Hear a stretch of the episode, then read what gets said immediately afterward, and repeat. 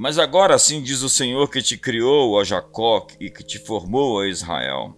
Não temas, porque eu te remi, chamei-te pelo teu nome, tu és meu. Isaías 43, verso 1. Gosto do que diz o escritor Ray Bradbury. Primeiro me lanço do penhasco e na descida construo as minhas asas. Para alguns, rir é correr o risco de parecer tolo. Chorar é correr o risco de parecer sentimental. Estender a mão é correr o risco de se envolver. Expor seus sentimentos é correr o risco de mostrar seu verdadeiro eu. Defender seus sonhos e ideias perante a multidão é correr o risco de perder pessoas.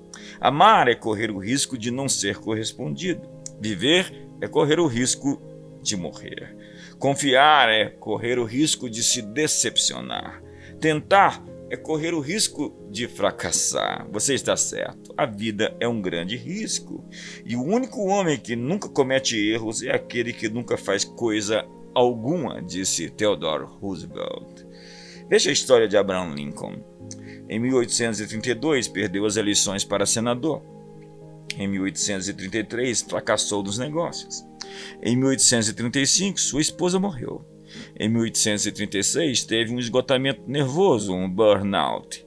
Em 1838, foi derrotado como representante da legislatura. Em 1843, perdeu as eleições para ser nomeado para o Congresso. Em 1848, perdeu pela segunda vez a nomeação para o Congresso. Em 1854, foi derrotado nas eleições para o Senado pela terceira vez. Em 1856, perdeu a nomeação para a vice-presidência. Em 1858, perdeu as eleições para o Congresso.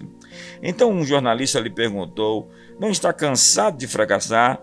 Ao que ele respondeu: Ainda não fracassei.